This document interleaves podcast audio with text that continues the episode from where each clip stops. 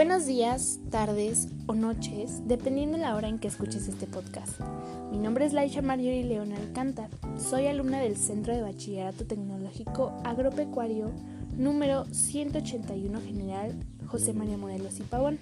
Estoy cursando el cuarto semestre en el grupo D de técnico agropecuario y vengo a ayudarte a saber más del tema de los biomas terrestres y acuáticos. Así que sin más que decir, comencemos.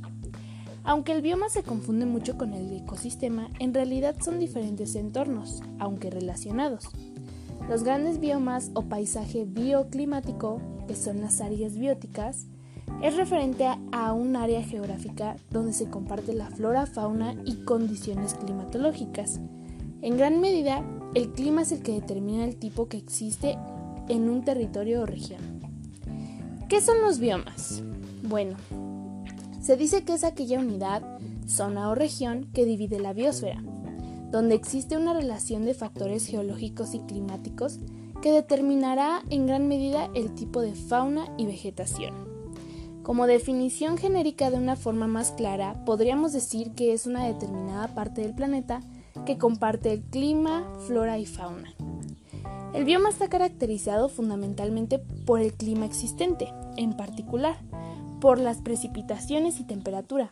Además, se distinguen por el aspecto de sus comunidades, seres vivos, organismos, y por el tipo de vegetación donde cada uno tiene unas características específicas. El factor que define el tipo de bioma es el clima, precipitaciones y temperatura. Como aclaratoria, en algunos casos se suele confundir el término bioma con otros conceptos como puede ser los principales tipos de hábitats, las ecozonas o los ecosistemas, pero no es así. Por eso mismo, yo te voy a explicar lo que son las ecozonas, los tipos de hábitats y los ecosistemas. Bueno, las ecozonas es una extensión de la superficie del planeta en donde los seres vivos como los animales y plantas crecieron y se desarrollaron aisladamente dentro de una gran región específica, principalmente debido a barreras naturales como pueden ser zonas montañosas, océanos, grandes lagos o desiertos, etc. Los hábitats son áreas habitadas por una especie particular de plantas o animales. El ecosistema o los ecosistemas eh, se dice que la diferencia entre ecosistemas y bioma aunque tiene una relación, en realidad el bioma es un conjunto de ecosistemas en el que todos los seres vivos que habitan en una determinada región están estrechamente relacionados en su entorno y entre sí. Y el ecosistema es la interacción entre los factores abióticos y factores bióticos, es decir, estudia la relación de los seres vivos con el ambiente físico. Ahora sí, empecemos con lo que vendría siendo el tema en específico los biomas terrestres y los biomas acuáticos. Comenzaremos por los biomas terrestres. Un bioma terrestre es un área de suelo con un clima similar que incluye comunidades de plantas y animales similares. Los diferentes biomas terrestres suelen estar definidos por su vegetación, como árboles, arbustos y hierbas. Factores como latitud, humedad y elevación afectan al tipo de bioma. La latitud determina qué tan lejos del ecuador está el bioma. Desde los polos hacia el ecuador encontrarás en orden biomas árticos, boreales, temperados, subtropicales y tropicales. La humedad es la cantidad de agua en el aire. Aire con una concentración de agua mayor será húmedo. Desde el clima más húmedo los biomas serán semihúmedos, semiáridos o áridos, que es el más seco. La elevación mide la altura del suelo sobre el nivel del mar. Se pone más frío a medida que se avanza más alto sobre el nivel del mar. Es por ello que se ven montañas cubiertas de nieve. Los biomas terrestres incluyen praderas, bosques, desiertos y tundra. Las praderas son suelos en los que se prevalecen las hierbas en vez de arbustos o árboles grandes. Las praderas incluyen sábanas y praderas temperadas. En los bosques predominan los árboles y otra vegetación leñosa. Los bosques son clasificados según su latitud.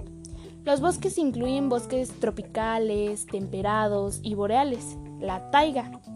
Los desiertos cubren un quinto de la superficie terrestre y se forman en zonas donde la precipitación es inferior a los 50 centímetros, alrededor de 20 pulgadas anuales.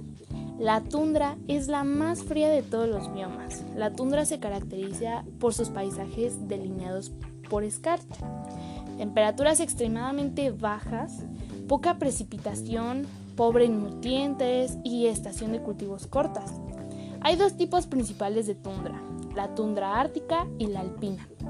Los biomas terrestres que se encuentran entre los círculos árticos y ánticos no tienen muchas plantas o animales.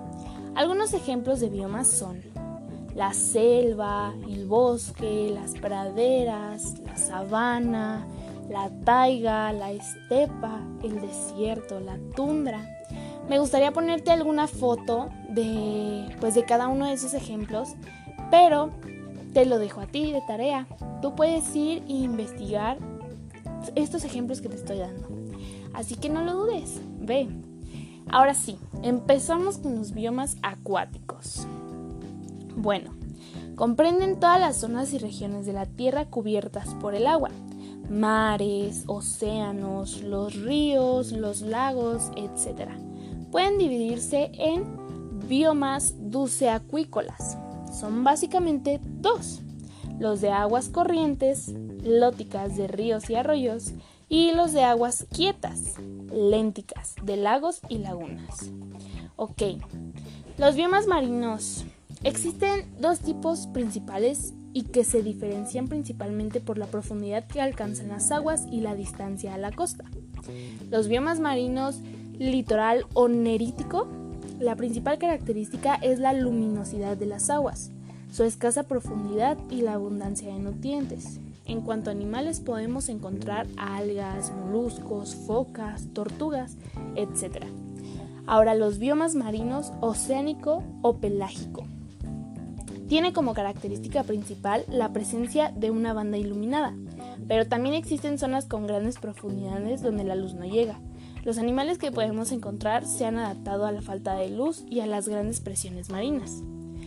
Tal y como su propio nombre indica, la principal característica de los biomas acuáticos es la presencia de agua en su área de distribución, ya sean ecosistemas de agua dulce o marina, los que ya constituyen el bioma. La esencia acuática se mantiene y representa el bioma en sí. De esta forma, las demás características de los biomas acuáticos irán relacionadas a dicha presencia de agua, contando así con flora y fauna acuática, elementos físicos y químicos como componentes bien definidos del bioma acuático, que sería la concentración salina, el pH, temperatura, cantidad de luz, etc. También tendría lo que serían las áreas de distribución de los biomas acuáticos restringidas a la distribución de aguas continentales u oceánicas del planeta. Además de estas características generales de los biomas acuáticos, cada tipo de bioma presenta sus propias características que lo definen y distinguen de los demás.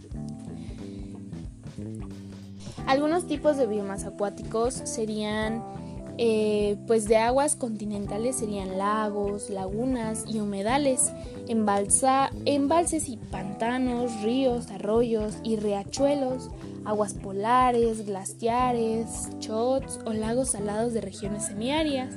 Y los biomas acuáticos de aguas oceánicas serían los biomas costeros, los biomas de mar abierto y profundo, plataformas marinas templadas, islas oceánicas, arrecifes de corales tropicales y pues, ¿qué les diré? Los biomas acuáticos de aguas continentales, pues todos y cada uno de estos biomas acuáticos se encuentran en regiones continentales del planeta. Están formados pues de las partes de aguas continentales superficiales, ya serían lagos, lagunas y humedales. Pueden, así como pueden contener bien agua dulce, pueden contener agua salada, caracterizándose en ambos casos por ser masas de aguas con una distribución cerrada y sin movimiento de aguas aparente.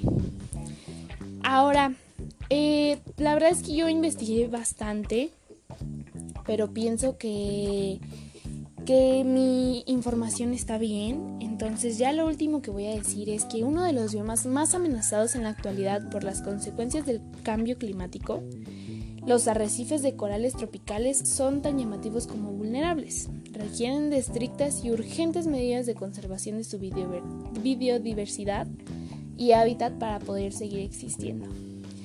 Este podcast, la verdad, es para entender un poco más del tema de los biomas, pero yo quiero entrar y decir, persona que lo esté escuchando, por favor, investigue. Hay que cuidar toda nuestra naturaleza porque poco a poco la hemos ido deshaciendo y en poco vamos, ya no vamos a tener nada. Así que yo te invito a que te pongas a leer algunas medidas de seguridad para que nuestros biomas, nuestros lagos, nuestros océanos, todo esté como estaba en un pasado. Sin nada más que decir, sin nada más que agregar, te voy a pedir las gracias de haberte quedado estos 10 minutos escuchándome y pues nada, espero que te haya agradado y espero que pues hayas entendido un poco más del tema. Muchas gracias.